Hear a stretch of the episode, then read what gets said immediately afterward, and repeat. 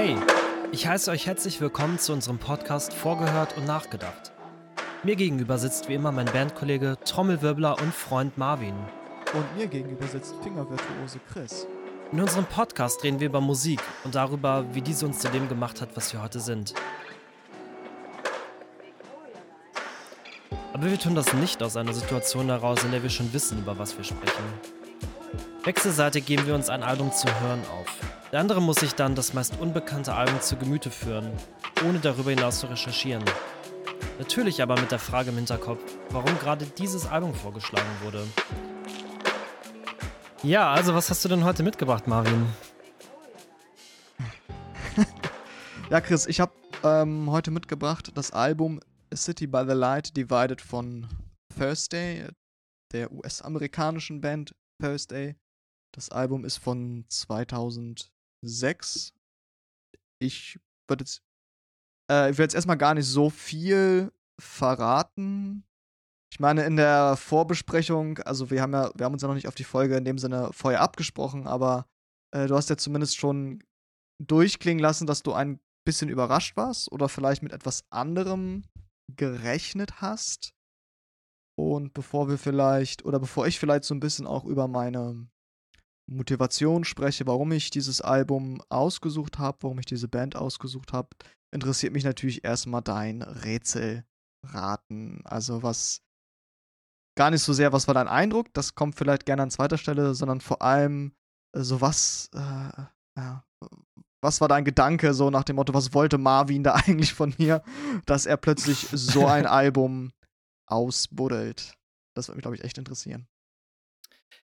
Ja, ähm, wie du schon meintest, ich war ein bisschen überrascht, weil von dem, was wir dann nach unserer dritten Folge so ein bisschen besprochen haben, hatte ich eigentlich gedacht, dass du jetzt mit was Elektronischem in die Ecke kommst, weil das auch noch so ein Bereich ist, der bei dir irgendwie, ja, für mich noch so ein bisschen unter äh, beleuchtet ist. Ich muss jetzt ähm, aber sagen, dass es mir irgendwie ja, ich glaube, ich kann den Sinn erkennen, warum du mir dieses Album vorgeschlagen hast, weil wenn man das so möchte, und ich glaube, das kann man sehr gut machen, kann man Thursday schon in das Genre Post-Hardcore einsortieren. Und ich glaube, du weißt, dass das irgendwie für mich eins der Kernmusikgenres ist, wenn es irgendwie ein Genre gibt, auf das ich mich irgendwie, von dem ich sagen müsste, das ist irgendwie Musik, in der ich mich wohlfühle, dann ist es wohl das.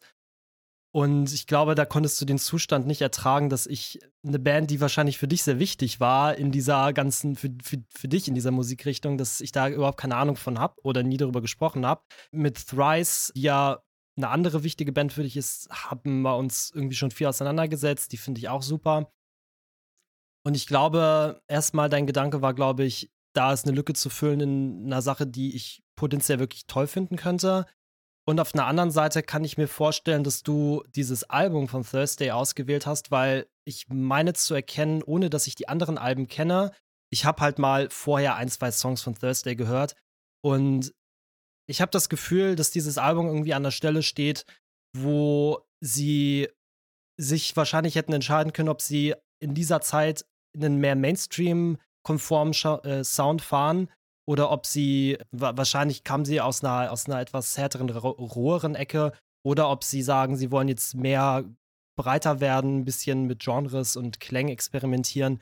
Und dass das so ein Übergangsalbum ist, wo sie halt anfangen, andere Sounds auszuprobieren. Und dass du wohl dachtest, dass mit so einem 0815 Post-Hardcore-Album ich vielleicht nicht mehr um die Ecke irgendwie du, du mich nicht mehr irgendwie hervorlocken kannst, aber dass du das vielleicht, dass mich das vielleicht dann doch nochmal aufhorchen lässt. Äh, spannend. Ja. Also erstmal, dass du diesen, diesen Post-Hardcore-Punkt gemacht hast, weil ich glaube, zu der Zeit, als ich, als ich Thursday gehört habe, habe ich gar nicht so sehr, war das für mich nicht so sozusagen das, das Genre, in das ich irgendwie meine Musik immer einsortiert habe, aber vielleicht ist es eben auch viel mit so Genrebezeichnung, dass die eben erst in so einer Retrospektive oder über so einer so einen journalistischen Diskurs darüber plötzlich erst festgezurrt werden an, an Bands und, und Strömungen. Von daher bin ich mir auch gar nicht so sicher, ob ich jetzt unbedingt als erstes Ziel gehabt hatte, eine Lücke zu schließen. Ich meine, ich habe mich schon sehr gefreut, als ich das äh, dir vorgeschlagen habe und von dir schon die Ansage kam, ach, oh, guck mal, ja, die, die habe ich noch nie gehört und die waren sie ja trotzdem ein Begriff. Äh, und ich glaube, das geht zumindest kann ich mir vorstellen, geht vielleicht einigen so, die irgendwie in dieser 2000er, ich sage jetzt das Wort Emo-Zeit irgendwie äh, Musik sozialisiert worden. Und 2006, würde ich ja sagen, war eigentlich auch schon so ein ziemlich großer Peak vielleicht schon eigentlich von dieser ganzen Emo-Kultur, wie er irgendwie rübergeschwappt ist.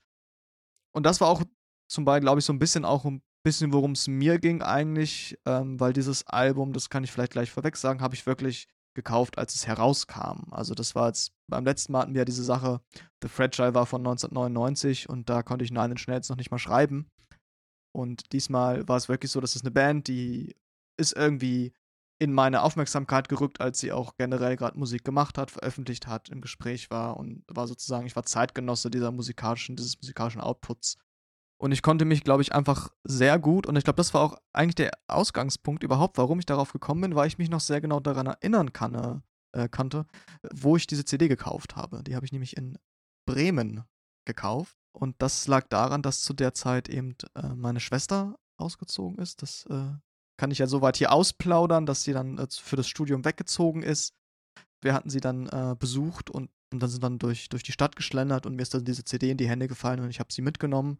Und das äh, Witzige ist, dass ich so dann unglaublich heiß darauf war, dieses Album zu hören. Nein, das war noch wirklich so ein bisschen Zeit, MP3-Player und ich habe es halt nicht digitalisieren können. Ich hatte gerade keinen Discman dabei und ich war aber schon so ein bisschen heiß darauf, was es jetzt für ein Album ist, weil ich diesen Flair auch so sehr mochte. Und ich meine mich auch daran zu erinnern, dass wir auch wirklich sie zu so einem Herbst oder so einer späten Zeit besucht haben. Also wirklich, ne, sie ist wahrscheinlich im Sommer umgezogen, im Spätsommer vorm Studium und wir haben sie dann so der, einer der ersten Besuche von uns aus. Und diese, dieses Atmosphärische auch auf diesem Album mit dieser dunklen Stadt, das habe ich dann irgendwie auch so, ne, in Bremen, was dann auch abends dunkel und also das hat das sind zumindest so, wie ich das in meinem Kopf gespeichert habe, also sehr, sehr bildhaft. Und dann halt die Geschichte, dass äh, wir im Auto äh, auf der Rückfahrt mit meinen Eltern natürlich, habe ich diese CD sofort reingemacht, aber weil ich sehr schnell gemerkt habe, dass diese Musik irgendwie sehr anstrengend ist, sage ich mal. Also äh, da können wir gerne, glaube ich, nachher noch drüber sprechen, was an dieser Musik auch anstrengend ist oder warum. Habe ich sie halt ganz, ganz leise gehört. Und immer wenn es gibt auch so ein paar, paar, ein paar Songs, die ja wirklich sehr direkt anfangen und dann musste ich immer noch mal, noch mal, noch mal leiser drehen im Auto.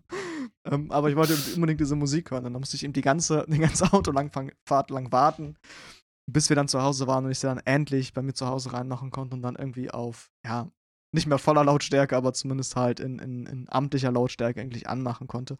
Und ich glaube, weil ich so eine lebhafte Erinnerung hatte an diesem an diese, diese Situation einfach, dachte ich mir, hey, das ist vielleicht ein cooler Aufhänger, um so ein bisschen nochmal selber über die Zeit nachzudenken, in der ich sozusagen diese Musik gehört habe. Und dann im zweiten Schritt habe ich wirklich gemerkt, dass Thursday in dem Sinne, glaube ich, eine interessante Band ist, weil sie aus einem Dunstkreis kommt von Bands, die dann sehr berühmt geworden sind und die irgendwie ein bisschen daneben standen. Vielleicht, vielleicht erstmal soweit. Und dass ich, glaube ich, diese, die Wahrnehmung auch, wie man auf diese Band geschaut, geschaut hat, ich eigentlich auch sehr interessant fand, weil sie irgendwie ein bisschen, sie waren nicht so die ganz coolen auf gewisse Weise. Und, und diesen Typus von Band, da, da können wir uns vielleicht auch noch drüber unterhalten, den, der den fand ich auf eine gewisse Art und Weise ansprechender als manch andere Bands, die zu dieser Zeit sehr im, im Fokus der, ja, der, der, der ganzen medialen und, und, und der Subkultur waren. Das, das so ein bisschen vielleicht, vielleicht erstmal zum allerersten Hintergrund und musikalisch, wobei ich, da würde mich gleich erstmal sehr interessieren, was du, wie du das gehört hast, aber kann vielleicht schon eins vorwegnehmen, dass ich dann beim Hören, dann als ich es dann wieder gehört habe, schon gedacht habe, hey, da könnte was dabei sein für Chris. Also ich war dann ich, es war schon so, dass ich dachte, okay, da kriegt er jetzt eine volle Packung und dass man hört eben auch, aus welcher Zeit das kommt. Aber mir war dann schon klar, oder ich habe dann beim Hören irgendwie schon gemerkt, so dass das könnte auch, da könnten Dinge interessant sein für Chris auf gewisse Art und Weise. Aber das war dann sozusagen mein, mein Höreindruck beim Wiederhören. Das war nicht der erste Ausgangspunkt. Und deswegen würde mich jetzt vor allem interessieren, jetzt, was so dein erster, ja, oder vielleicht wirklich dein allererster Höreindruck war. Also, wie du es beim ersten Mal so gehört hast. Also erstmal ist das eine schöne Geschichte und ich finde es auch irgendwie gut, dass man manchmal ein Album nach so einer Assoziation dann einfach besonders im Kopf hat. Ich habe da auch so eine Autofahr mit Elterngeschichte. Das war aber noch unverträglichere Musik, aber die kommt Das kommt vielleicht noch mal wann anders. Ähm, das Album will ich mir vielleicht noch mal aufbewahren und dann kann ich die Geschichte noch mal erzählen. Oder kann ich sie dann auserzählen und dann, ähm, naja. Grundlegend hast du natürlich recht, dass der Begriff Post-Hardcore natürlich wahrscheinlich in der zeitgenössischen Betrachtung dann wahrscheinlich eher durch den Begriff Emo ersetzt wurde und irgendwie ist das halt eine Sache, die sehr nah bei mir getroffen hat, weil das halt auch Musik war, die ich dann in der Zeit einfach viel gehört habe. Ich war da halt irgendwie gerade pubertär und habe dann halt so eine Musik irgendwie auch gerne gehört und Thursday ist halt einfach eine der Bands gewesen, die da nicht mit dabei war. Die Gründe dafür kann ich jetzt nicht erörtern, vielleicht eben, weil sie ein bisschen mehr zur Seite standen und ich dann einfach sie nicht die erste Band ist, auf die man kommt. Aber da können wir gleich auch nochmal drüber sprechen. Du wolltest was über meinen ersten Höreindruck hören. Also, mein erster Höreindruck war erstmal, dass ich mich gewundert habe, dass die nicht so hart sind. Also, mein erster Gedanke war, ich hatte irgendwann mal ein, zwei Thursday-Songs gehört. Und ich habe halt eher gedacht, okay, also da können jetzt irgendwie zwei Sachen dabei sein. Entweder das ist so eine Band wie Silverstein oder 404 for a Friend. Oder das kann so eine Band sein wie ähm, irgendwie Glassjaw oder so, die halt schon echt noch ganz schön ruppig sind. Und mein erster Eindruck war erstmal so, oh, ja, das klingt irgendwie gar nicht so hart, aber irgendwie, aber dann irgendwie nach, nachdem der erste Song dann irgendwann mittendrin auf einmal dann doch nochmal sich verändert, dachte ich, okay, das scheint irgendwie dann doch noch was, die scheinen irgendwie dann doch ein kleines bisschen um die Ecke zu denken. Und dann beim vierten Song, ähm, At This Velocity, kam dann für mich das erste Mal so dieser Punkt, okay, vielleicht waren die mal hart. Da kam für mich der erste Gedanke so, die haben wahrscheinlich irgendwie früher angefangen und klangen dann halt genauso wie irgendwie diese späte 90er, Anfang 2000er Post-Hardcore-Emo-Ecke von Bands wie At the Drive-In oder Glass Joe oder so, dass die halt eben dann sich aber halt auch ein bisschen weiterentwickelt haben im Sound. Der erste Höreindruck war dann für mich doch relativ glatt, ehrlich gesagt. Also es war okay, ich merke, das sind interessante Aspekte, aber es hat für mich einfach nicht zu groß herausgestochen. Und ich glaube, das Problem ist so ein bisschen, ich kenne einfach so viel in diesem Genre ich habe so viel Musik gehört, die ähnlich ist. Und ich habe gehört, was wahrscheinlich in den nächsten 14 Jahren aus so einer Musik herausgekommen ist. Und als ich, ich habe halt in den besten Momenten Referenzen zu Weishu von Thrice gehabt, was ungefähr zur selben Zeit rausgekommen ist. Ähm, und in den schlechtesten Situationen hatte ich gedacht, okay, das klingt halt eben wie sowas wie Silverstein oder sowas. Also Silverstein hat auch was. Ja. Ähm, glaube, erst nach und nach ist mir dann irgendwie so ein bisschen, habe ich dann so ein bisschen gemerkt, okay, da ist, glaube ich, eine Band, die sich gerade im Sound weiterentwickelt oder dass man in diesem Album merkt, dass die sich in ihrem Sound weiterentwickeln, dass die irgendwie versuchen, neue, so neue Sounds zu etablieren und aber halt auch aus so einer Hardcore-Ecke irgendwie rauskommen. Das merkt man dann manchmal, wenn sich der Gesang so überschlägt und dann mehrere Gesänge übereinander gelagert werden und so. Da merkt man irgendwie schon, wo die noch herkommen weiß ich nicht. Und dann hast du aber so Tracks gehabt wie Running from the Rain, wo du so denkst, ähm, okay, moin, YouTube, so. Ähm, und ja, wo ich einfach das Gefühl bekommen habe, die wollten halt einfach mal. Vielleicht war das genau, also manchmal habe ich so das Gefühl gehabt, das ist das Album, mit dem sie versucht haben, was anderes zu machen und dann so ein bisschen aufgegeben haben, die so sie hätten ihren Durch, ihr Durchbruch, Durchbruch, Durchbruchalbum haben können, vielleicht. Ich weiß es nicht, das ist alles Spekulatius. Ich weiß halt nicht, wie die ich, ich, ich kenne die Band ja nicht, ich weiß nicht, wie groß die waren, aber so, okay, und dann haben sie aber irgendwie, und dann haben sie aber gedacht, jetzt experimentieren wir mal rum mit dem Sound. Und ähm, vielleicht haben sie deswegen nie den Durchbruch gemacht. Ich weiß es nicht. Also du kannst mir ja vielleicht auch ein bisschen was sagen, wie du damals dieses Album ja. erlebt hast. Ich meine, du kanntest ja anscheinend Thursday schon vorher, bevor, also du meintest, sonst hattest, du hast ja auf dieses Album gewartet. Hat dich dieses Album überrascht? War das irgendwie ein Unterschied zu dem, was Thursday vorher gemacht haben? Wie, wie war das sozusagen? Wie hast du es wahrgenommen? ich fand das gerade total witzig, deine ganzen Spekulationen, äh, Spekulationen zu hören. Aber vielleicht eine, ja, also vielleicht ein paar, paar Sätze vielleicht nochmal zur Band. Also die Band ist 1999 mit ihrem ersten, ihrem ersten, sage ich mal, Longplayer sozusagen herausbekommen. Das war wirklich noch ein noch nicht wirklich auf einem großen Label oder sowas, sondern wirklich noch ein kleines Album. Ähm, und dann mit das Album, mit dem sie so richtig durchgestartet sind, ist eigentlich deren Album Full Collapse von 2002. Und das war so, hat so ein, in der Szene, glaube ich, so einen gewissen Kultstatus irgendwie bekommen. Ähm, und da auch so zwei, drei Songs, also vor allem der Understanding in a Car Crash. Ähm, mm. Genau, das ist so ein bisschen, glaube ich, der Song, über den viele irgendwie auf diese Band vielleicht auch gestoßen sind. Aber ich würde schon sagen, die klangen auch auf diesem ersten Album ähm, oder dieses, wie gesagt, dieses Full Collapse war auch das, was eben ich mitbekommen habe. Also man muss dazu sagen, die waren dann 1999 äh, in den USA in der Szene irgendwie bekannt, aber in Deutschland hat die niemand gehört. Und ich glaube, die kamen dann erst sukzessive ein bisschen Anfang der 2000er überhaupt erst auch rüber nachdem sie irgendwie auch mit ein paar anderen größeren Bands irgendwie Konzerte gespielt haben.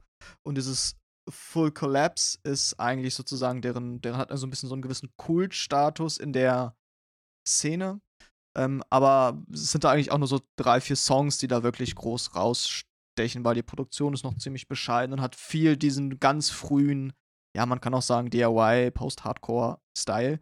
Und die sind dort allerdings nicht härter. Also da würde ich interessanterweise sagen, im Vergleich kann ich nicht unbedingt sagen, dass die Band unterm Strich jetzt in der ganzen Entwicklung eigentlich sogar, ich unbedingt sagen würde, die sind härter oder softer geworden. Man könnte vielleicht sagen, sie waren früher auf früheren Alben noch ein bisschen, bisschen äh, weniger vielfältig in der Art und Weise, was sie so für, für, für Dynamiken vielleicht abgesteckt haben, aber schon auf den ersten Alben gab es immer einen Wechsel von, von clean Gesang, von Schreien, gerne auch immer so ein bisschen übereinander gelegt.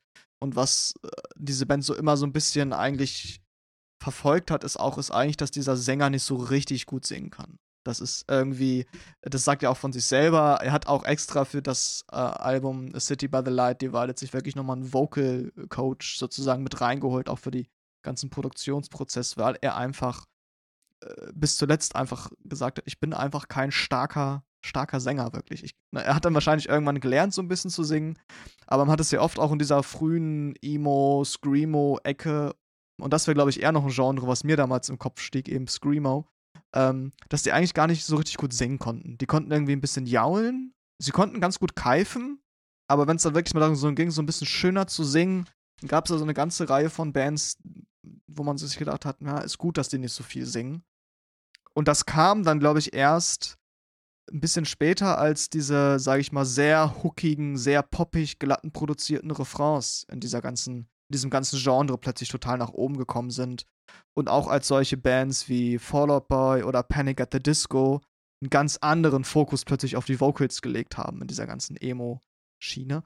Ähm, genau, und das ist sozusagen bei Thursday eine ganz andere Nummer. Die haben immer dieses leichte daneben im Gesang, immer so ein bisschen auch, auch irgendwie ein bisschen, ich will nicht sagen dilettantisch, aber irgendwie sind die auch nicht irgendwie die allertightesten, so auf gerade auf diesen ersten. Es klingt immer so ein ganz bisschen, die Produktion scheppert hier und da immer auch mal so ein bisschen und, aber vielleicht noch als Ergänzung, 2003 kam dann irgendwie deren Nachfolgealbum War All the Time, ähm, auch schon auf Island Records was produktionstechnisch, glaube ich, noch mal ein bisschen besser ist. Es ist ein bisschen klarer geworden, ein bisschen sortierter geworden, aber hat immer noch nicht so eine super dick produzierte Sache, was aber irgendwie auch dieser Band, glaube ich, niemals ähm, stehen würde und auch niemals in dieser Band wirklich aufgetaucht ist, so ein, so ein dickbretten, riffigen Sound, sondern immer auch ein bisschen dieses, ja, irgendwie ein bisschen zu dünne oder ein bisschen knarzige. Und man kann schon sagen, da ist es irgendwie eine Weiterentwicklung, ein bisschen was Verspieltes ist da vielleicht schon reingekommen.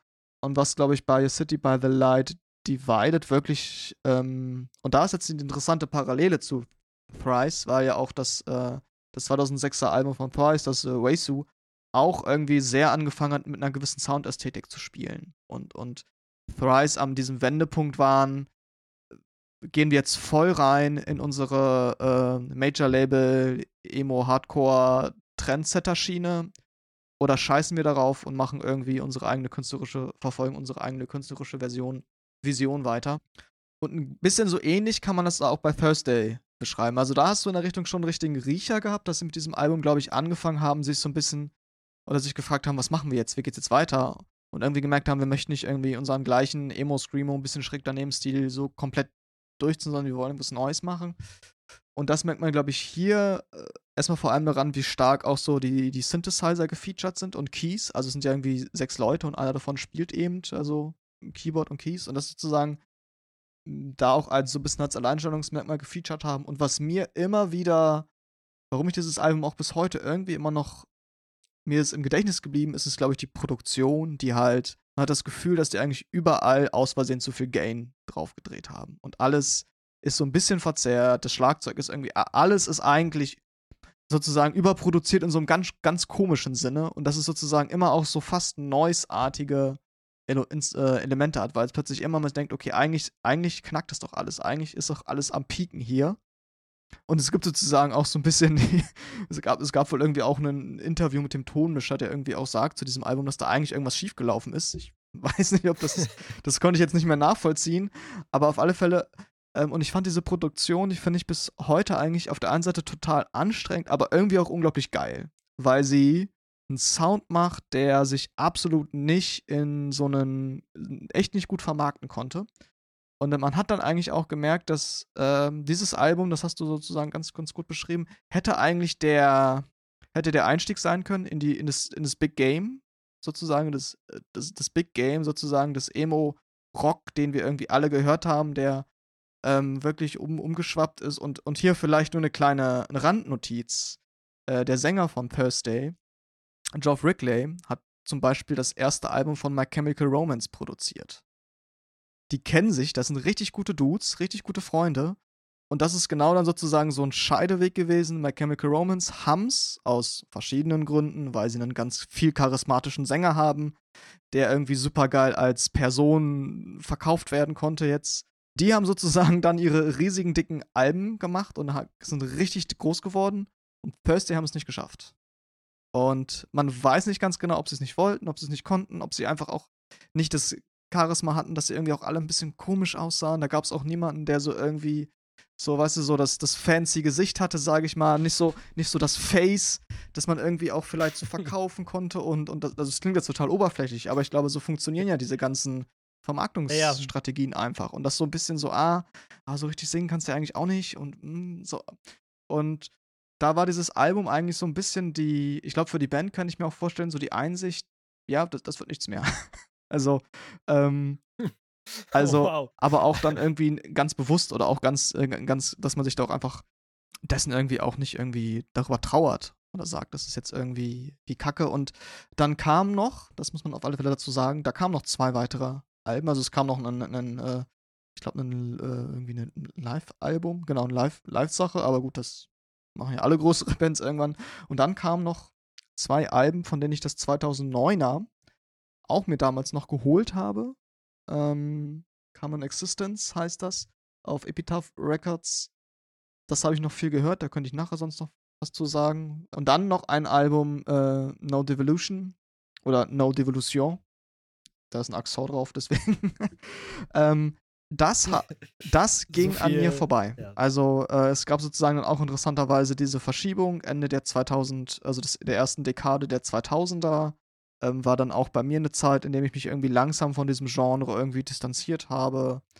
Ich bin dann irgendwie auch, war kurz vorm Studium, habe irgendwie angefangen, elektronische Musik für mich zu entdecken und bin dann irgendwie dieser ganzen Emo-Musik so ein bisschen irgendwie entwachsen oder habe diese, sage ich mal, die einzelnen Bands in diesem Bereich nicht mehr weiter verfolgt. Ja, auch, auch, auch andere Bands, ne? Wir hatten es gerade schon gesagt, Mechanical Romance. Ich habe die jüngeren Sachen überhaupt nicht mehr von denen gehört bei Thursday. Kann aber nur sagen, dass das 2009er Album in gewisser Weise das, was auf dem City by the Light Divided passiert, eigentlich ein bisschen besser macht. also, ähm, ich wollte dir das nicht geben, weil ich dazu nicht diese schöne Geschichte erzählen konnte und weil es da eigentlich auch so ein bisschen nicht das Pferd, glaube ich, zu sehr von hinten rum aufgezäumt hätte, weil ich habe mir eben erst die City by the Light Divided gekauft, dann habe ich mir die War All the Time gekauft und dann eben 2009, als sie rauskam, ein bisschen später, nicht direkt, Common Existence, was aber auch noch ein Album war, das muss man schon sagen, das habe ich auf MySpace entdeckt. Dieses Common Existence, das 2009er. Also das war noch eine Zeit, da hat man über MySpace Bands gestalkt. Äh, die letzten, die letzte, die letzte Zeit, wo MySpace noch eine Relevanz genau. hatte. Also so vielleicht ein bisschen zu dem, zu dem Inner-Band-Zusammenhang und eben auch interessant, dass es auch zum Beispiel eine Band ist, in der immer die gleiche Besetzung war. Also da gab es keine Wechsel über all die Jahre. Und dann auch interessant, 2011 haben sie sich wie Thrice aufgelöst. Ähm, das, das, haben sie sich auch wieder vereinigt? Äh, das ist jetzt eine andere Geschichte. Sie touren mittlerweile wieder, beziehungsweise äh, während wir diese Folge aufnehmen, sind wir in einer wunderbaren Corona-Situation, die die Welt mehr oder weniger am Griff hält. Ähm, deswegen touren sie jetzt wahrscheinlich gerade nicht. aber 2019, wenn ich das richtig im Kopf habe, haben sie sich für mehrere Konzerte zusammengetan, haben gemerkt, dass es irgendwie wieder Bock macht. Ob da jetzt noch neuer Output kommt, ist, glaube ich, steht erstmal in der Schwebe. Das ist aber es gibt sozusagen auch von äh, Thursday selber benannt diese ähm, enge Verwandtschaft zu, zu Thrice. Und dass die auch ganz oft damals, äh, als sie sozusagen Konzerte gespielt haben in frühen Zeiten, ganz oft Thursday gesagt wurde, hey, kennt ihr die Jungs von Thrice? Die müsst ihr unbedingt mal kennenlernen. Und dann äh, vice versa den Jungs von Thrice gesagt wurde, hey, kennt ihr die Jungs von Thursday? Die müsst ihr unbedingt mal kennenlernen. Was dann ja schließlich auch dazu geführt hat, dass die beiden eine Split-EP rausgebracht haben. Eine 7-Inch, wo halt ein Song von Thrice, 2003 war das, glaube ich, war einer von Thrice und einer von Thursday. Und das war, glaube ich, auch komischerweise dann der Link, wo ich das erste Mal auf Thursday gestoßen bin. Ich habe erst Thrice gehört, habe dann irgendwann irgendwie über diese Split-EP was gehört und dann gut hat man sich halt in diesem Emo, Screamo, Post-Hardcore-Feld irgendwie bewegt, das halt nicht so sehr diese Metal-Schlagseite hatte, nicht so sehr diese Metal-Core-Sache, sondern eher dieses bisschen, ja, jaulige manchmal auch. Ähm, und dann, wie gesagt, es wird von dem Sänger aber auch selber erzählt auch im Interview davon, dass er das sehr interessant findet und wie sie sich da auch wirklich kennengelernt haben und auch sehr gut verstanden haben. Und das kann ich verstehen, weil Thrice für mich sind in gewisser Weise ein bisschen ähnlich. Es gibt viele Parallelen in der Art und Weise von, von diesen Bands, die aus diesen 2000er, aus diesen 2000er Wellen irgendwie entstanden sind und dann sich für eine andere Abbiegung entschieden haben. Ja, ich muss echt sagen, ähm, diese Idee, dass irgendwie da zwischen Thrice und Thursday so eine gewisse Typverwandtschaft vorliegt. Das ist ein Gedanke, der mir beim, vor allem als ich es dann mehrmals gehört habe, halt immer wieder gekommen ist. Halt einfach dadurch, dass das Album zu einer ähnlichen Zeit war, dass ich halt, wie gesagt, spekuliert habe, wie Thursday vorher wahrscheinlich noch ein bisschen weniger mit dem Sound experimentiert haben. Ich habe gehört, dass das eine relevante Band in dem Bereich war. Aber dann habe ich mich halt auch gewundert, warum sind die denn nicht so groß geworden, eben wie My Chemical Romance oder Funeral for a Friend oder Silverstein vielleicht auch. Und dann war halt für mich die Vermutung da, okay, die haben dann halt das gleiche gemacht, was Thrice ja, gemacht haben. genau. Ähm, nämlich äh, kommerziellen Selbstmord begangen. In gewisser und, Weise, ähm, ja. Ja, und ähm, hat dann aber auf Dauer irgendwie für mich, ähm, also in gewisser Weise ist diese Referenz halt auch ein ein gewisser Ritterschlag, weil ich Weishu halt auch als extrem gutes Album empfinde und auch Thrice als extrem gute Band. Klar, man weiß halt nicht, ähm, über das Spätwerk von Thrice kann man sich immer ein bisschen streiten. Das wäre eine eigene ähm, Podcast-Folge. Bei Thirsty, ich würde auch sagen, wenn es nur eine wäre, ich glaube, bei dir ja, könnte das noch ja, deutlich ja. mehr werden. Ähm, aber ähm, ich muss schon sagen, irgendwie, je mehr ich dieses Album gehört habe, und ich meine, das ist halt ein Album, was, ja, sie probieren ein bisschen mehr aus, sie versuchen irgendwie, woran das reinzuschauen, aber in, in, gewisser Weise ist es halt ein relativ straightes Album. Album, was jetzt nicht irgendwie sich so hart, was nicht so hart zu arbeiten war wie Nine Inch Nails, was du mir zuletzt ähm, vorgelegt hast. Das ähm, ging sowohl was das Genre angeht für mich schneller runter, als auch was die Songstrukturen anging, was die dargebotenen Sounds anging. Mir ist auch aufgefallen, dass der Gesang, ich würde jetzt, ich weiß, das Wort dilettantisch passt irgendwie und es passt irgendwie auch nicht, weil man hat irgendwie das Gefühl, teilweise, vielleicht ist es auch ein bisschen so gewollt, dass das so kaputt klingt. Du findest ja auch ähm, Arcade Fire einen tollen halt Gesang, von daher. ja, ja, ich muss halt irgendwie sagen, mit der Zeit, also dieses Album hatte halt für mich nicht diese krassen War-Momente gehabt, aber ich frage mich halt, wie weit ich das einfach noch in einem Genre haben kann, wo ich auch einfach viel von dem, was vorher und was nachher passiert ist und was parallel passiert ist, eigentlich auch schon kannte. Und es ist jetzt halt nicht, gerade da durch die Verwandtschaft zu Thrice habe ich halt eher gedacht, okay, es gibt also noch mehr Bands, die irgendwie sowas zu der Zeit gemacht haben. Ähm, was irgendwie für mich cool war, das zu hören und was auf jeden Fall dann auch mit der Zeit Interesse für mich an der Band irgendwie geweckt hat. Also ich würde jetzt, gerade wenn du mir jetzt auch sagst, okay, da gibt es ein Album, wo sie diesen Weg nochmal besser beschritten haben. Klar, also das ist eine, also wir haben jetzt auch ein bisschen lange gebraucht, bis wir diese Folge aufgenommen haben. Das kann, so viel kann man ja sagen. Es war auf jeden Fall eine etwas längere Vorherzeit, als wir sonst hatten. Und ich habe halt irgendwie gemerkt, ab einem bestimmten Punkt bereite ich mich auf dieses Album vor und höre mir das an und höre das in gewisser Weise einmal, weil ich es natürlich äh, begründen möchte und aus einem Pflichtbewusstsein und ab einem bestimmten Punkt, als ich dann das immer weiter verzögert hat, habe ich dann angefangen, das Album halt einfach so zu hören. Und irgendwie ist das ja eine, ist das ja ein gutes Zeichen grundlegend erstmal ähm, zu sehen, da sind halt auch Sachen dabei, die dann halt irgendwie, ja, die halt irgendwie mir halt irgendwie was geben. Und ich meine, wir können jetzt halt auch einfach mal anfangen, so ein bisschen in die Songs reinzugehen. Und mal irgendwie mal über einzelne Songs zu sprechen. Ähm, da würde ich, glaube ich, gleich mal beim Opener gerne, anfangen. Gerne. Ähm, und da war meine, da war meine Frage so ein bisschen: The Other Side of the Crash.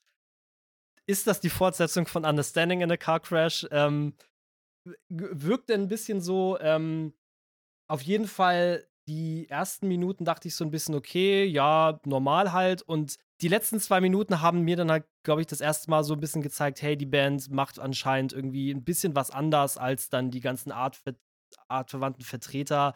Zu sagen, wir starten eigentlich erst, haha, wir starten mit Vollgas ins Album und dann kommt die Vollbremsung irgendwie so mittendrin im Song und dann kommt dieses Ende. Und ich finde, in dem Song manifestiert sich auch schon ein bisschen was, was die in diesem Album wirklich kompositorisch gut machen, nämlich sie schreiben echt gute Outros und Endparts. Und sie kriegen das sehr gut hin, so, so, so eine Wucht aufzubauen. Ich finde, das ist dann bei dem vorletzten Track, ähm, Into the Blinding Light, am, am stärksten, der sich am Ende so unglaublich steigert und so zusammenzieht, dass du am Ende halt, ähm, also da hat man auch das Gefühl gehabt, okay, wie du schon meintest, irgendwie ist alles so ein bisschen bei, an Max bei der Produktion, aber dann wird es halt noch mal lauter. Du denkst dir so, wo kriegen die eigentlich the sky's the limit. Wo kriegen die doch die Lautstärke her? ja, und ähm, irgendwie ähm, so, wo ich mir so denke, ey, das kannst du halt nicht ja, im Radio spielen, genau. sowas. Und ähm, das ist halt, also das sind erstmal so zwei Songs, die mir so aufgefallen sind. Es sind mir auch noch andere Sachen mhm. aufgefallen, aber vielleicht so erstmal als erstes, mhm. so als erste Eindrücke. Ähm, bei dem Wieder reinhören bei dir, welche Songs sind dir denn da nochmal besonders aufgefallen? Ich meine, du hast natürlich da wahrscheinlich deine alten Favoriten, aber ist da auch nochmal was anderes aufgefallen? Erstmal hatte ich diesen total schönen Moment, dass ich das Album gehört habe und bei jedem Song so dachte, oh, stimmt, der war ja auch ganz geil. Und dann so, ah, stimmt, der Song, der war ja eigentlich auch ganz geil. Also, weil ich nämlich irgendwie eigentlich auch im Kopf hatte, so, okay, da gibt es so ein paar Songs, die sind ein bisschen, haben ein bisschen mehr, sind irgendwie ein bisschen geiler und andere Songs fallen vielleicht so ein bisschen ab. Aber ich habe dann irgendwie bei jedem Song, äh, und das liegt vielleicht genau an dem, was du beschreibst, dass die hinten auf manchmal, also dass die hinten, hinten raus manchmal nochmal so richtig aufgehen und nochmal so richtig, nochmal so richtig so, ja, eine Wende nochmal, so einen richtigen Hackenschlag nochmal abgehen, dass ich bei vielen Songs so dachte, hinten raus so, boah, krass, die haben mich jetzt schon irgendwie wieder voll, voll mitgenommen. Und ich habe auch wirklich äh, ganz zu Beginn, äh, als ich das vorgeschlagen habe, mich wirklich in, meine in mein Wohnzimmer gesetzt und wirklich das ziemlich laut auch über die Anlage gehört. Und ich war hinterher echt platt. Also im Sinne von so, einfach weil die, da viele Songs schon das Potenzial haben, einen so richtig mitzuziehen. Aber, und das ist, glaube ich, auch, was du vielleicht auch beschrieben hast, sie sind auch teilweise unglaublich catchy oder sie, sind, sie zünden extrem schnell, diese Songs. Also, und da finde ich den Opener einfach auch total geil, wie er einfach sozusagen sofort einen hat, aber dann eben durch diese, sage ich mal, sehr, sehr, ja, sozusagen einfach durch diese kurze Bremsung, die da plötzlich reinkommt, äh, dass der Song dann plötzlich sozusagen nochmal eine, noch eine Tiefe kriegt, die er sonst nicht hätte, wenn es einfach nur ein äh, dreieinhalb Minuten geiler nach vorne Indie-Punkrock oder sonst was wäre. Ob das die Fortsetzung zu, zu dem Understanding in a Car Crash ist, das sollen jetzt wahrscheinlich die Thursday-Exegetinnen genauer bestimmen können da können wir jetzt spekulieren. Ich glaube, es ist nur klar, dass es irgendwie dieses Motiv des Verkehrsunfalls ja auch an anderen Stellen gibt. Also, ähm, At This Velocity beschreibt halt, wie die Band mit einem Flugzeug abgestürzt ist. Also, das ist jetzt kein, also das haben die sich nicht mhm. ausgedacht, sondern die haben halt wirklich diese Erfahrung gemacht. Ähm, Ach. äh, oh, also, das ist okay. jetzt irgendwie, ja, das gibt denen halt nochmal. Ähm, Als ich das gehört habe, da dachte ich mir halt auch so, okay, ja, wo, warum kommt jetzt diese Idee von dem Flugzeugabsturz da rein? Also viele Songs sind so persönlich und warum reden die jetzt über sowas sowas, ich habe das halt als unpersönlich ja. wahrgenommen, aber dass du ja. jetzt sagst, das ist halt das ist auch keine Metapher passiert. oder sowas, haben die halt erlebt. Okay. das ist halt einfach so, ja, wir sind abgestürzt und ähm, ich meine, ich kann jetzt nicht die Details, also sie haben es ja alle irgendwie überlebt wahrscheinlich, ne, gab es irgendwie eine, weiß ich, ob es so eine kleine ein kleiner Jet war, mit dem sie irgendwie auch nur auf halber Höhe, keine Ahnung, oder ob es nur eine Bruchlandung war oder sowas. Also jetzt nicht über den Ozean abgestürzt. Ähm, aber genau, manche Songs sind einfach sehr, sehr, äh, sehr, sehr sprechend. Genau, den fand ich damals war der mir immer fast ein bisschen zu hart, aber man musste vielleicht dazu sagen, dass ich so Mitte der 2000er mich, glaube ich, vielleicht auch erst so langsam herangewagt habe an wirklich so auch einfach vom Sound her herausforderndere Musik. Mittlerweile finde ich den extrem geil. At This Velocity, vor allem, weil der genau andersrum funktioniert. Der fängt total laut an, totale Überforderung. Und hinten raus wird er plötzlich melodisch und ganz offen. Ähnlich, ging es mir halt mit dem Into the Blinding Light. Den fand ich früher auch immer fast einen Tuck zu hart hinten raus. Finde ich jetzt aber gerade deswegen auch geil, weil er wirklich irgendwie hinten halt so am, am, am Pumpen und am Hammer. Also finde ich, also einfach, einfach, vor allem ist es eher so wirklich so eine klangästhetische Sache, äh, wie der wirklich immer mehr aufeinander geschichtet wird und noch irgendwie eine Fläche und noch was und welchen ich, glaube ich, dann immer ähm, einfach total catchy und gut fand, war We Will Overcome, weil da am Schluss ja im Prinzip so ein chorartiger Gesang dazu kommt, ähm, wo der Refrain nochmal so als Chor gesungen wird. Das fand ich einfach immer total catchy und mochte das total früher. Also das war auch einer der Songs, an den ich mich am besten erinnert habe. Natürlich und den letzten Song, Autumn Leaves äh, Revisited, fand ich halt, ähm, war, finde ich halt eine super, super starke Schlussballade.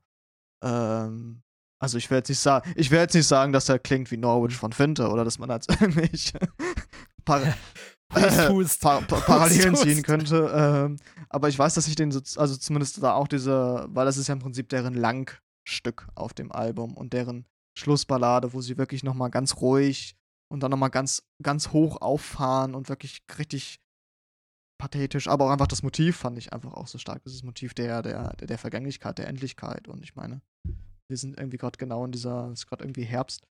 Und ich weiß nämlich auch noch genau, wie ich dann äh, meiner damals äh, besten Freundin, mit der ich auch zusammen in der Band gespielt habe, die auch meine, äh, meine Sängerin war, dass ich der diesen Song über Casa Light geschickt habe. Und dann dauert das ja so ungefähr 10, 15 Minuten, bis man so ein großes Lied als MP3 verschickt hat. Und die dann aber gesagt habe, ey, hör jetzt, hör jetzt sofort diesen Song an. Dieser Song ist so geil, du musst jetzt sofort diesen Song anhören. Ja, hat sie dann auch gemacht und sie war halt auch völlig platt hinterher. Also das waren im Prinzip die, die so ein bisschen, die mir im Kopf geblieben sind. Aber wie gesagt, ich hatte komischerweise beim Hören, beim fast jeden Song, selbst bei so Songs, die bei ein paar fangen dann ja auch, gerade in der zweiten Songhälfte hat man ja diesen Turning Point eigentlich, dass es sozusagen nicht mehr die nach vorne G-Songs alle so stark sind, sondern dass sie so ein bisschen, also nach diesem Arc Lamp, Signals, Flares, The Shower of White, The Light, dass es da eigentlich so die Songs oft eher auf den zweiten Blick erst sozusagen richtig aufdrehen. Aber da habe ich dann beim Hören der Songs dann auch mal gedacht, schon, ist schon ganz geil, was die da zu der Zeit eigentlich gemacht haben. Deswegen, ich glaube, das ist vielleicht auch eher so ein Ding, dass ich mir denke, ja, das ist irgendwie schnell drin, das Album. Man kann es dann irgendwie auch ganz gut, ich will nicht sagen, nebenbei laufen lassen, aber das geht sogar. Also man kann es irgendwie auch ganz gut so, so eine Playlist oder im Auto einfach hören, weil es dann doch irgendwie auch gefällig ist in der, in, dem, in der Komposition. Aber es ist, finde ich, ich finde es als Album einfach auch stark, weil es dann doch sehr rund ist. Hat irgendwie nicht viel unnötige Sachen, es hat irgendwie einen schönen Bogen. Ich finde das Interlude in der Mitte oder dieses Instrumental in der Mitte, ähm, das hat so eine Funktion, wo ich sage, die ist jetzt zwar nicht irgendwie, als, als solches ist das ein bisschen, aber ich finde es irgendwie als, als Album so irgendwie, irgendwie einigermaßen rund oder doch im Großen und Ganzen eigentlich ziemlich rund. Und ich glaube, das, äh, das würde ich, glaube ich, bis heute noch so unterschreiben, auch wenn ich jetzt vielleicht heute ich weiß nicht, ob ich es heute jetzt irgendwie viel besser oder schlechter finde oder ob es einfach auch eine äh, zeitliche Distanz ist, dass ich das weniger höre. Aber ich finde es als Album schon irgendwie wirklich, wirklich grundsolide und gut. Ja, also gut, dass du nochmal Autumn Leaves Revisited ansprichst, weil das war auch ein Song, der natürlich beim ersten Mal mehr herausgestochen ist. Und ich meine, ich habe halt irgendwie auch einen Fable dafür, dass Bands, die eigentlich keine Longtracks machen, Longtracks machen oder ne, verhältnismäßig Longtracks machen und ähm, ja, in gewisser Weise so von, vom Gefühl musste ich irgendwie an, ich meine, meine Emo-Post-Hardcore-Sozialisation, die kam dann ja auch ganz viel irgendwie aus Bands, die lustigerweise viel zu früh für mich waren. Also ich habe dann halt eben Bands wie Fugazi, Quicksand und At the Drive-In gehört und da war quasi die Post-Hardcore-Ballade, so das äh, Napoleon-Solo von äh, At the Drive-In, wo ich irgendwie so ein bisschen Parallelen zu gesehen habe, einfach in dieser überbordenden Theatralik, die der Song dann ja. irgendwann annimmt. Und das ist bei diesem Song halt auch. Und der schichtet dann noch mehr drauf. Und der Sänger kann halt überhaupt nicht so, der kann halt quasi das überhaupt nicht so auf die Bühne bringen. Aber seine, in gewisser Weise dieser Dilettantismus, der, der, der greift dann da so, okay, so, wenn er dann in gewisser Weise so schön am Rumjaulen ist. Und dann hast du halt irgendwie dieses, diese, diese, dieses Bild am Ende lyrisch, was ich dann an der Stelle auch einfach stark finde, sowas wie ähm, There must be somewhere where that cigarettes burn through the night und sowas, where the sky's always clear and the summer never ends. Ja, wo es halt eben dieses, dieses Thema, was du meinst, auch einfach irgendwie dann sehr gut verbildlicht. Ja, also es gibt Lieder, wo mir die Lyrics, glaube glaub ich, weniger wichtig waren, weniger aufgefallen ist und Songs, wo es mehr aufgefallen ist. Ähm, gibt halt Songs, wie du schon meintest, die viel sprechender sind. Es gibt ein paar Songs, wo sie irgendwie lyrisch auch mal andere Konzepte versuchen, wie halt auch The Love Songwriter, wo ich irgendwie so das Gefühl habe, dass das auch sehr meta ist irgendwie. Ja. Und wo ich mir so denke, okay, also so ein lyrisches Konzept fahren sie da jetzt nicht durch. Aber wie du schon meintest, musikalisch ist es relativ rund. Das ist auch ein Gefühl für mich gewesen, wobei ich das Interlude als überflüssig bezeichnen würde. Schwarz ähm, also das, weiß ich nicht, das hat, fand ich halt wirklich nicht so berauschend.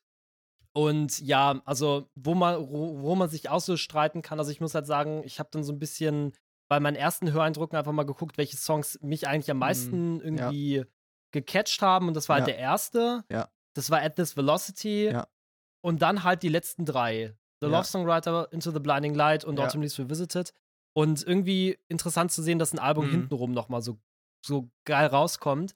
So ein paar Songs, so ein Song, wo ich halt irgendwie auch nicht so wirklich wusste, also lustigerweise so bei ein paar Songs hatte ich das Gefühl gehabt, okay, da kommt ihr fast in Rise Against mhm, Sounds ja. rein. Das war zum Beispiel bei Counting äh, Five, Three, Four ja. oder halt bei Telegraph Avenue Kiss. Ähm, ja. Das sind Songs, wo ich gedacht habe, okay, da kommt ihr fast in so straighte Punkrocker-Regionen rein. Also, das sind so Songs, die für mich halt auch irgendwie zur Bedeutung gegeben haben, okay, sie suchen gerade hier auch ein bisschen, wer sie sein wollen auf diesem Album. Weil eben da jetzt nicht, also sie auch nicht konsequent immer ne, ne Songs fahren, die irgendwie dann die, den großen Bogen schlagen oder nochmal die große Überraschung bereithalten, sondern Songs, die halt auch in der Tat relativ straight daherkommen und halt auch ähm, eben dann auch nicht so diese Härte eben haben, die dann so ein Track wie At This Velocity hat. Und ja, Running from the Rain hatte ich ja, ja, ja. schon vorhin mal erwähnt, da der sticht halt in seiner Softness doch hart ja. heraus, wo ich irgendwie was mit dem, ich kann irgendwie mit dem Song was anfangen, aber irgendwie andererseits finde ich es auch schwierig. also ich weiß, das ist ein Song, den ich bis heute nicht so richtig einordnen kann, was ich von dem eigentlich halten soll.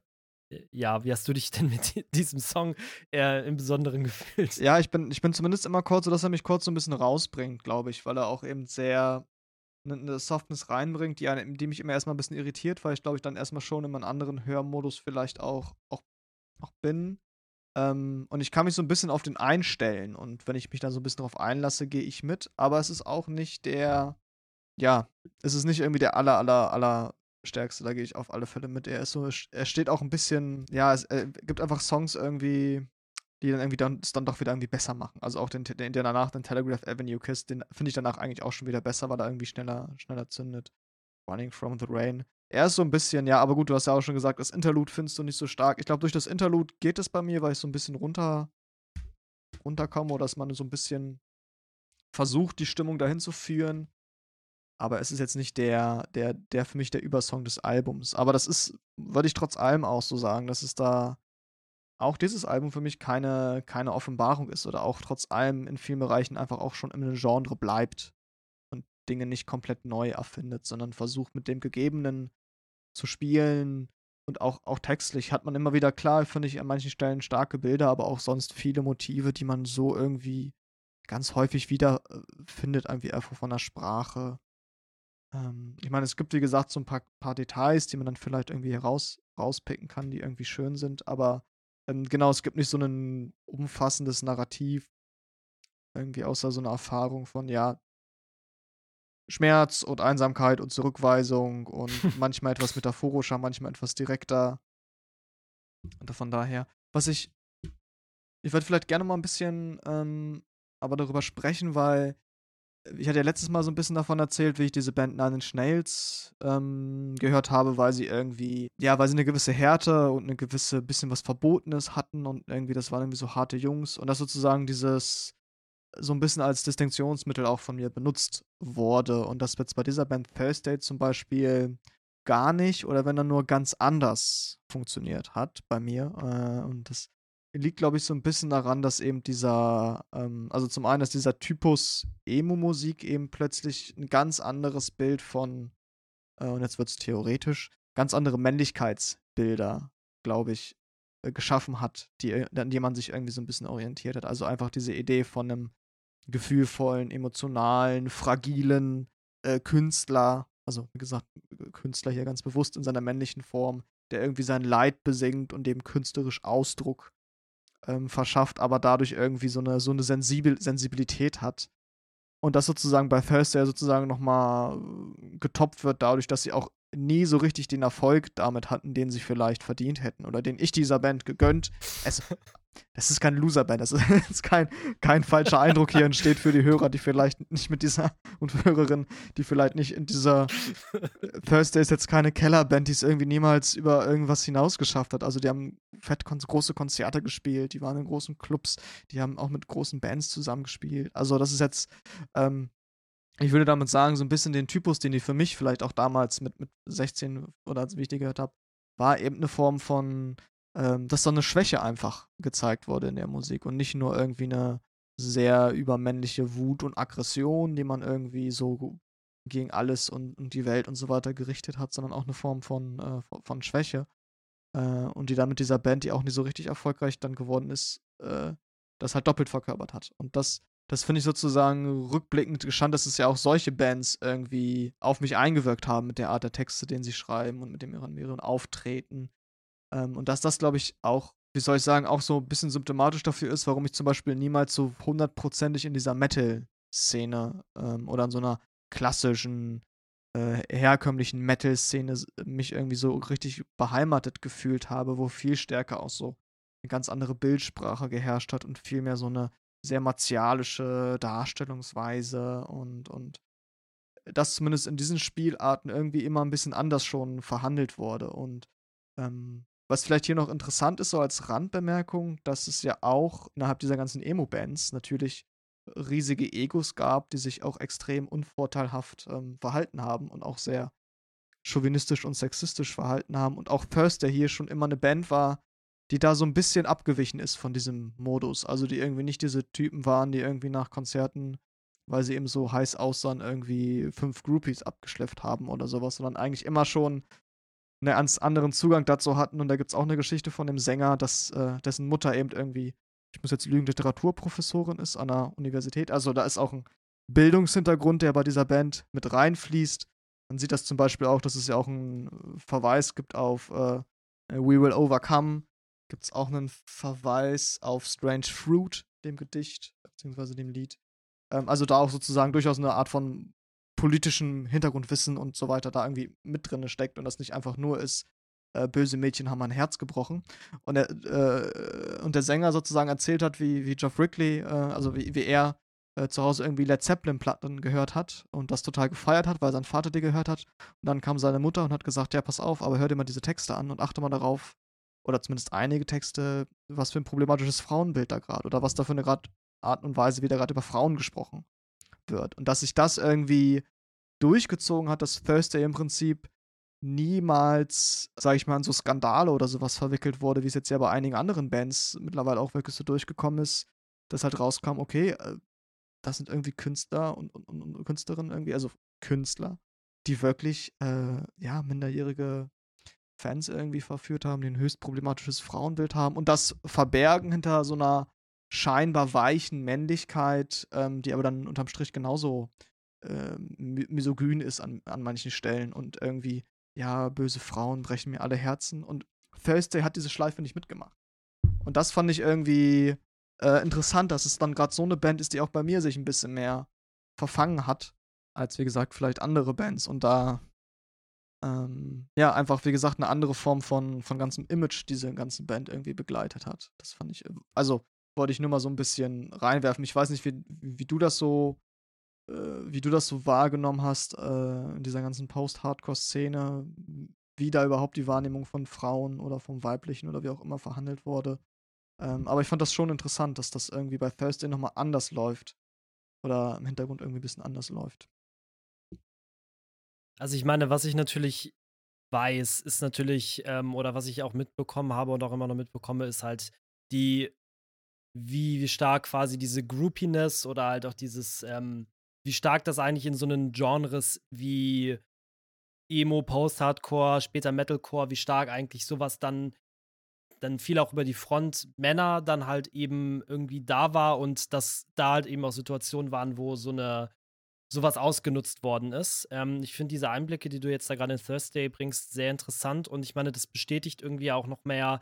Das ist jetzt quasi keine direkte Parallele, aber ich meine, eine Band wie Thrice, die halt auch in ihrer Musik Dinge wie Spiritualität verhandelt, das ist halt auch etwas, was du halt bei, bei anderen Vertretern dieser Musik halt üben keinsten hast oder nur in sehr geringen Ansätzen, wo es halt dann viel stärker eben über ähm, eine sehr, ja, eben über eine dann teilweise sehr plakative zu, zu, zur Schaustellung von Schwäche, von Emotionalität, von, von Liebeskummer dann halt ja. geht, sehr häufig. Und ähm, dann halt, also da gibt es natürlich auch deutlich bessere Vertreter und schlechtere. Ähm, das will ich jetzt gar nicht sagen. Da gibt es natürlich auch ähm, lyrisch deutlich bessere Werke. Ähm, und ähm, kann man auch nicht alle über einen Kamm scheren, aber es ist auf jeden Fall interessant, nochmal zu sehen, dass Thursday halt in vieler Hinsicht einfach eine Band war, die so eine Dinge nicht mitgegangen ist. Ähm, ich habe auch das Gefühl, dass das einfach so wirkt wie eine Band, die halt so immer so ein bisschen unterm Radar schwebt. Also es wundert mich dann auch nicht, dass ich sie vielleicht nicht so mitbekommen habe.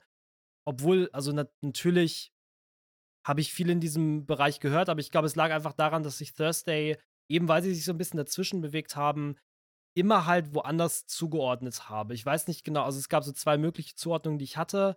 Und das Problem war halt, dass sie gar keine Zuordnung, zu keiner dieser Zuordnungen gepasst hat. Ja. Und ähm, aber eigentlich, glaube ich, wäre das halt genau eine Band in dieser Zeit gewesen, weil ich meine, wenn ich mir angucke, was für Musik ich höre, aus diesem Genre, dann sind halt genau die Bands, die in der Zeit dann eben den großen Durchbruch hatten. Ähm, bis auf wenige Ausnahmen Bands, die ich da eher nicht so gerne von gehört habe. Und für mich ging es dann eigentlich erst in den 10er Jahren dann wieder mit der Wave, mit Bands wie La Dispute oder Touché Amore oder Pianist Become the Thief dann halt weiter.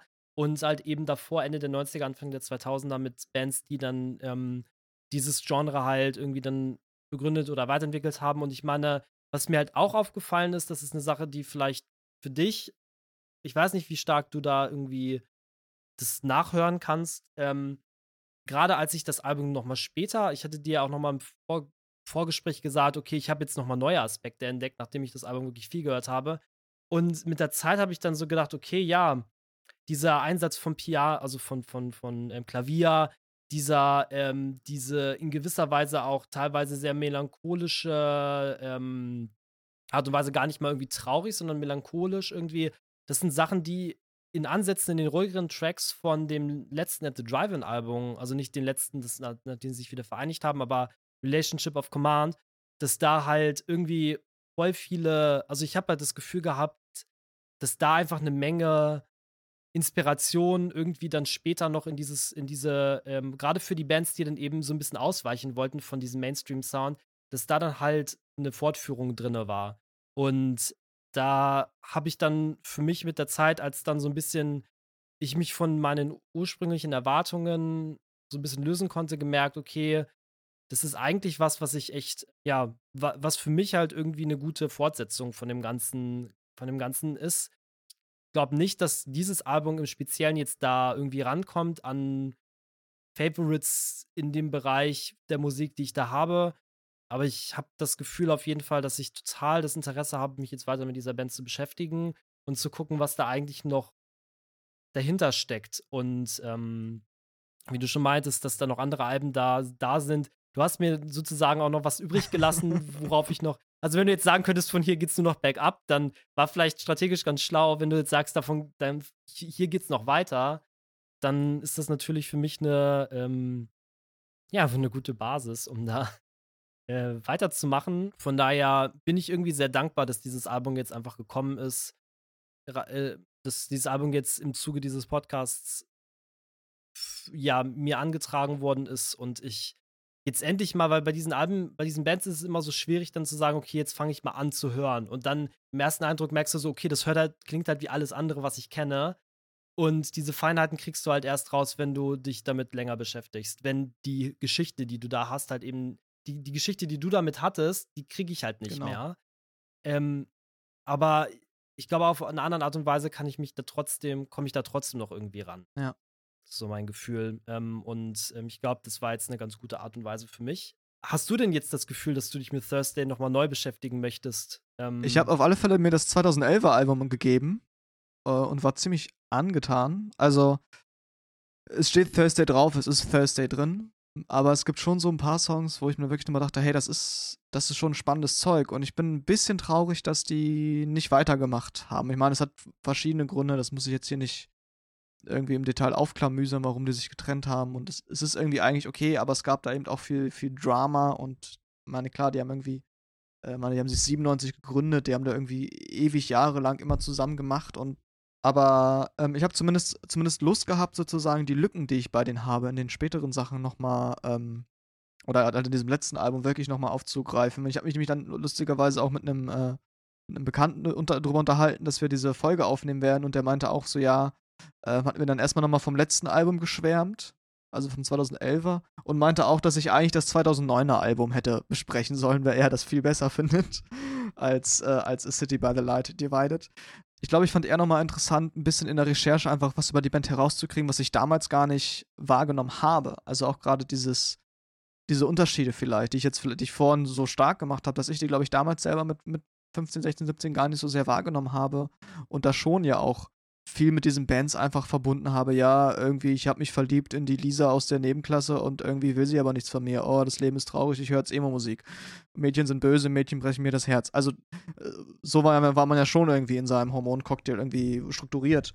Ähm, und da war halt diese Musik irgendwie ein Katalysator genau für diese, für diese Sachen. Und jetzt merke ich aber, dass äh, Thrice da eigentlich noch ganz gut das irgendwie, äh, Thrice, Thrice auch, die haben auch, die haben auch solche Texte wie I climbed barbed wire and wore my hands in blood. Also, aber die haben auch die Kurve gekriegt und Thursday irgendwie haben auch die Kurve gekriegt. Auch wenn ich sagen würde, dass die textlich, glaube ich, vielleicht nicht ganz so stark in diese Meta-Konzeptschiene reingegangen sind, vielleicht. Aber trotzdem haben sie es irgendwie ein bisschen geschafft, da ein bisschen intelligentere Sachen zu machen.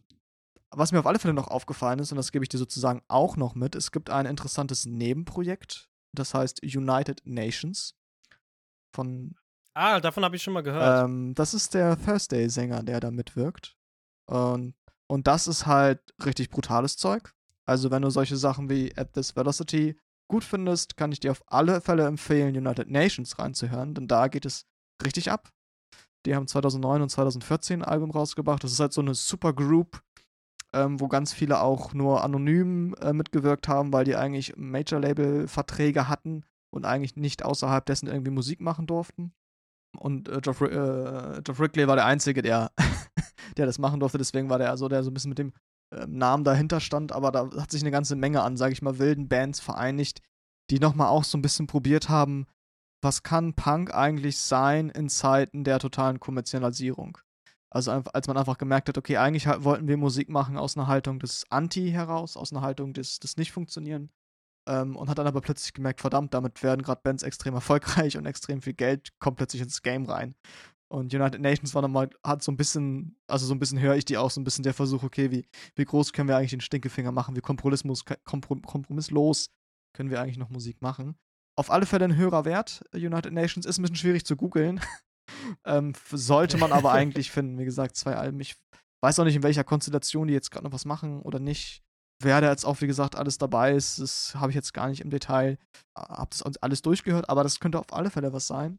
Eine andere interessante Sache, die ich musikalisch aber nicht so stark finde, ist No Devotions. Das ist auch ein Nebenprojekt, oder was heißt Nebenprojekt? Das ist auch wieder der gute Sänger Geoff Rickley.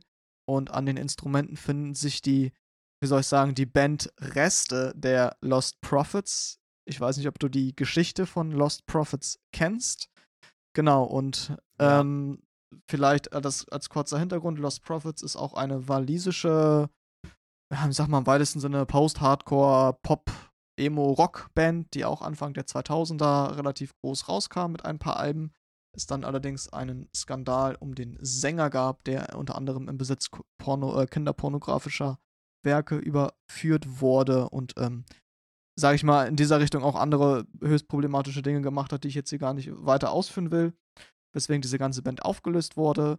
Äh, und die Reste dieser Band Lost Profits haben dann irgendwie versucht, einen Neustart zu machen und haben sich dann an den Sänger von Thursday gewandt. machen aber auch musikalisch was ganz anderes. Das ist eher so eine Synthwave, Pop-Rock-Geschichte, hat ein paar Momente, hat mich jetzt aber auch beim Reinhören nicht komplett, komplett irgendwie mitgenommen. Aber kann man vielleicht mal, ähm, kann man vielleicht mal reinhören, wenn man das interessant findet. Hier aber als Warnung gibt es nicht auf Spotify, gibt es nicht auf Apple Music. Da sind, glaube ich, gerade noch irgendwelche Lizenzsachen. Ich glaube, das Label ist irgendwie pleite gegangen oder irgendwie gibt's da gerade, kann der Rechteinhaber gerade irgendwie das nicht äh, freigeben und deswegen kriegt man das nur auf YouTube. Aber man, man kann da was finden, aber man kann es jetzt nicht unter den klassischen Streamingdiensten abgreifen. Also mir hat das eher ein bisschen, glaube ich, in einer, in einer äh, rückblickenden Recherche äh, fand ich es, glaube ich, einfach nochmal interessant zu hören, was bei, bei Thursday sozusagen noch passiert ist. Und ja, und natürlich irgendwie habe ich mich dann schon gefragt, okay, und warum hast du sie jetzt nicht mehr gehört? Also was ist, was ist eigentlich passiert, dass ich diese Band, die ja wirklich weiter Musik gemacht haben und die zumindest weiter im Gespräch waren, warum habe ich das eigentlich alles nicht verfolgt, alles nicht gesehen und gut, vielleicht war es dann eben genau diese Situation, dass ich dann eben äh, fürs Studium man dann weggezogen ist, man generell sehr viel irgendwie sich an seiner eigenen Identität herumgeschraubt hat, manche Dinge irgendwie dann auf Halde gelegt hat, nicht alles verfolgen konnte. Ich auch nicht mehr so sehr in so einem Emo-Umfeld mich irgendwie vielleicht bewegt habe, auch einfach in dem irgendwie diese Musik irgendwie als Sprache und als kultureller Code irgendwie anschlussfähig war. Und als ich dann eben euch Jungs in meiner Band kennengelernt habe, hat halt keiner Thursday, also hat das keiner sozusagen. Immer das gleiche Lied. Hat das, hat das keiner, hat das keiner ins Gespräch gebracht. Genau, und jetzt bin ich, habe ich mich so ein bisschen gefreut, dass das eigentlich nochmal ein Anlass war, da so ein bisschen mir so ein kleines Update zu geben zu der, zu der Musik vielleicht von, äh, oder von diesem Album. Ja, also wie ich schon gerade kurz angemerkt habe, United Nations, da vor Jahren, als ich noch auf Last.fm unterwegs war, haben, wurden die mir mal vorgeschlagen und dann habe ich da mal reingehört. Ist mir, glaube ich, nicht besonders hängen geblieben, aber das war dann vielleicht auch situativ. Also ich glaube, das wäre für mich nochmal ein guter Anlass, weil ich, wie gesagt, speziell auch bei den härteren Sachen, das war nicht das Einzige, aber das war eine der Sachen, die mich an dem Album auf jeden Fall auch ähm, gecatcht haben. Bezüglich dieser Synthwave-Sache da, äh, Synthpop-Sache, da haben wir halt wieder den Übergriff zur ersten Folge mit Bosnian Rainbows, so ein bisschen Post-Hardcore-Bands, ja, ja. die irgendwann später ja. zu Synthpop ähm, übergehen kennt man irgendwoher. Äh, ja. ja, da könnte man auch, glaube ich, noch sehr viel drüber reden. Ja.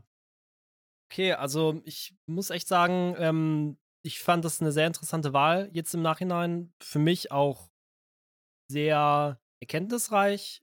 Ein Album, was ich glaube ich, wo ich auf jeden Fall Songs rausnehmen werde, die ich häufiger hören werde. Ein, eine Band, die ich jetzt im Blick habe und die ich jetzt, wo ich jetzt auf jeden Fall auch noch mich ein bisschen weiter mit beschäftigen werde in, in dem Sinne, ähm, ja, es lag dann, glaube ich, weniger daran, dass ich mit dieser Band nichts anfangen kann, als dass es sich einfach nicht ergeben hat, dass ich ähm, mich mit Thursday im Speziellen ähm, gerade nicht beschäftigt habe. Gibt es denn noch etwas, Marvin, was du noch unbedingt erwähnt haben möchtest zu diesem Album?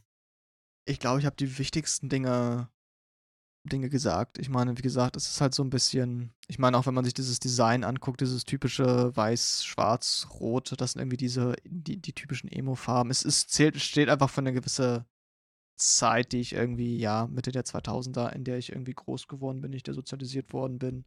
Und ähm, das ist, glaube ich, so der, der Hauptpunkt, den ich dir vielleicht so ein bisschen mitgeben wollte. Und ich fand es halt deswegen schön, weil ich sag mal, wir beide haben irgendwie diesen Emo-Trend miterlebt und mitbekommen und haben da irgendwie als, als sozusagen beide Teile einer gewissen Generation gibt es da so eine große Bands, die wir irgendwie alle gehört haben und wenn wir jetzt irgendwie so eine 2000er Party machen würden, gäbe es da halt so ein paar Songs, da würden halt alle ausrasten und auf die Tanzfläche springen. Und ich wollte halt gerade vielleicht eine Band nehmen, die nicht ganz vorne ist, die jetzt irgendwie nicht Fallout Boy ist oder Taking Back Sunday oder keine Ahnung was, sondern die vielleicht irgendwie ein bisschen dazwischen ist, die aber trotzdem, sage ich mal, diesen Charme und auch diesen bisschen, dieses bisschen peinliche vielleicht auch, wenn man das sich rückblickend anschaut. Also ein bisschen, durchaus dieses bisschen peinliche vielleicht auch hat von damals, das gebe ich auch zu, dass ich das auch einfach ein bisschen heute mich da irgendwie auch anders zu verhalte.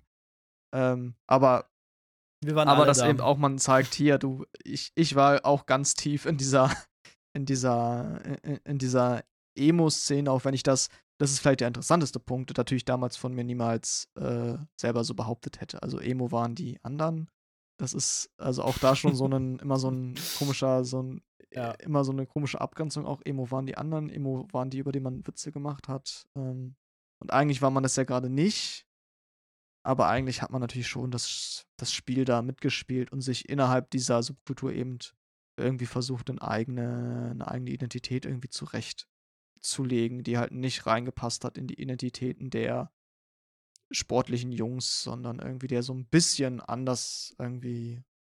Äh, also ich war kein Mobbing-Opfer, keine Sorge. Ich will jetzt nicht sagen, dass ich irgendwie. Mir ging es total gut in meiner Schulzeit. Ich hatte irgendwie keine. Äh, ich hatte jetzt keine Probleme in der Schule oder musste mich irgendwie selber verletzen oder. Also vielleicht nur kurz als, als Randerwähnung.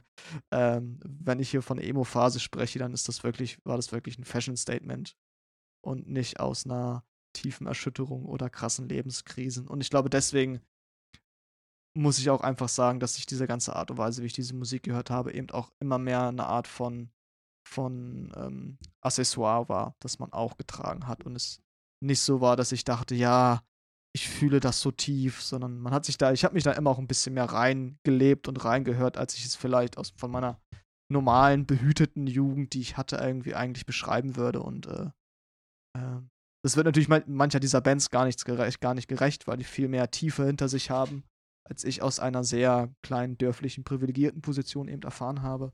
Ähm, aber ich habe es trotzdem gehört, ich habe es trotzdem gefühlt und das wollte ich mit dir teilen. Und ja, ich freue mich, dass du ein bisschen was damit anfangen konntest. Dass vor allem, dass für dich wahrscheinlich einfach nochmal eine Lücke geschlossen wurde, sage ich mal, in diesem, in diesem Bandkosmos. Dass da vielleicht so ein paar interessante, sage ich mal, Fährten, jetzt so ein paar interessante Fährten für dich ausgelegt sind, mit denen du vielleicht ein bisschen weiter hören kannst. Und ansonsten ist das Album trotz allem so, so transparent, dass man jetzt auch, glaube ich, da einfach, einfach gut reinkommt und mithören kann, wenn man möchte. Also ja, ich habe nichts weiter zu reinzuwerfen und wäre höchstens, höchstens natürlich ein bisschen gespannt, ob du mich so ein bisschen äh, vorbereiten kannst, was ich mir als nächstes anhören muss, denn nächstes Mal bin ich ja wieder dran, Chris, und äh, wir sind ja gerade alle so in einem leichten, äh, in einem leichten Lockdown, wie man so möchte, ein Shutdown Light, mehr oder weniger. Ähm, und dann, mit was wirst du denn meine Weihnachtszeit versüßen? Ich muss äh, leider gestehen, dass ich mich noch nicht so ganz äh, entschieden habe, was ich dir geben werde, aber das, ich werde ich werd mich sehr schnell entscheiden. Und ähm, es gibt jetzt für mich eigentlich zwei mögliche Richtungen und so viel kann ich dir schon mal sagen. Ich glaube, es entweder werde ich jetzt sehr nahe in diesem Bereich, wo du unterwegs gewesen bist, ähm, noch mal was anderes aufwerfen, was, wo ich das Gefühl habe, dass du das nicht mitbekommen hast. Ähm, was für mich einfach in dieser Zeit eine wichtige, eine wichtige Musik war, in diesem Dunstkreis von Alternative Emo, Post-Hardcore. Ähm, da gibt es zwei Kandidaten, die ich sehr im Blick habe. Und dann gibt es in der Musik, gibt es zwei Alben, die Klassiker sind, die sehr viel weiter in die Vergangenheit reisen. Weit vor Nine Inch Nails auch noch, wo ich das Gefühl habe, dass äh, du das unbedingt nochmal anhören solltest. Ähm, ähm, na gut, King Crimson kennst du schon, also das kannst du, kann, wird es leider nicht sein, aber vielleicht, vielleicht ähm, irgendwo um den um Umfeld kann sich das bewegen. Ich, ich, bin, ich bin gespannt, Chris, was das, was das wird. Also ich lass mich, äh, ich lass mich gerne überraschen. Ähm, ja, genau, gerade sind wir ja noch sehr, also jetzt die letzten, letzten Folgen waren ja noch irgendwie alles so in unserem zeitlichen Kontext und ich glaube, dann wird es ja richtig, richtig spannend, wenn man dann plötzlich Musik von ganz anderen Zeiten hört, mit denen man eigentlich gar nichts zu tun hat, die aber dann plötzlich einen total nochmal, ähm, ja, total irgendwie einkriegen. Genau. Ja, dann würde ich sagen, Chris, sind wir eigentlich grob durch für heute. Ich bin mir jetzt nicht sicher, ob wir jetzt, äh, ob sozusagen für, für, für die Zuhörenden euch, ob ihr, äh, ob wir jetzt noch mehr Informationen vielleicht zu der Musik geben sollten, aber das äh, können wir ja sozusagen einfach auch in den nächsten Folgen weiter, weiter schauen. Und von daher, Chris, ich bedanke mich gerne. Ich kann sozusagen allen Hörerinnen empfehlen, das Album City by the Light Divided from Thursday sich mal zu geben. Wer auf mit 2000er Emo Alternative Post-Hardcore mit ein bisschen, ein bisschen schräger, schräger Attitude steht. Ja, und ansonsten würde ich sagen, freue ich mich bis zum nächsten Mal. Die nächste Folge kommt bestimmt. Sie wird dann wahrscheinlich ausgestrahlt, wenn wir nicht mehr in der Vorweihnachtszeit sind, äh, sondern vielleicht schon in einer ganz anderen Situation, aber das sehen wir dann. Also von daher, danke Chris für das Danke, Gespräch. Und danke fürs Zuhören und bis zum nächsten Mal. Macht's gut. Ciao. Genau, auf Wiederhören. Tschüss.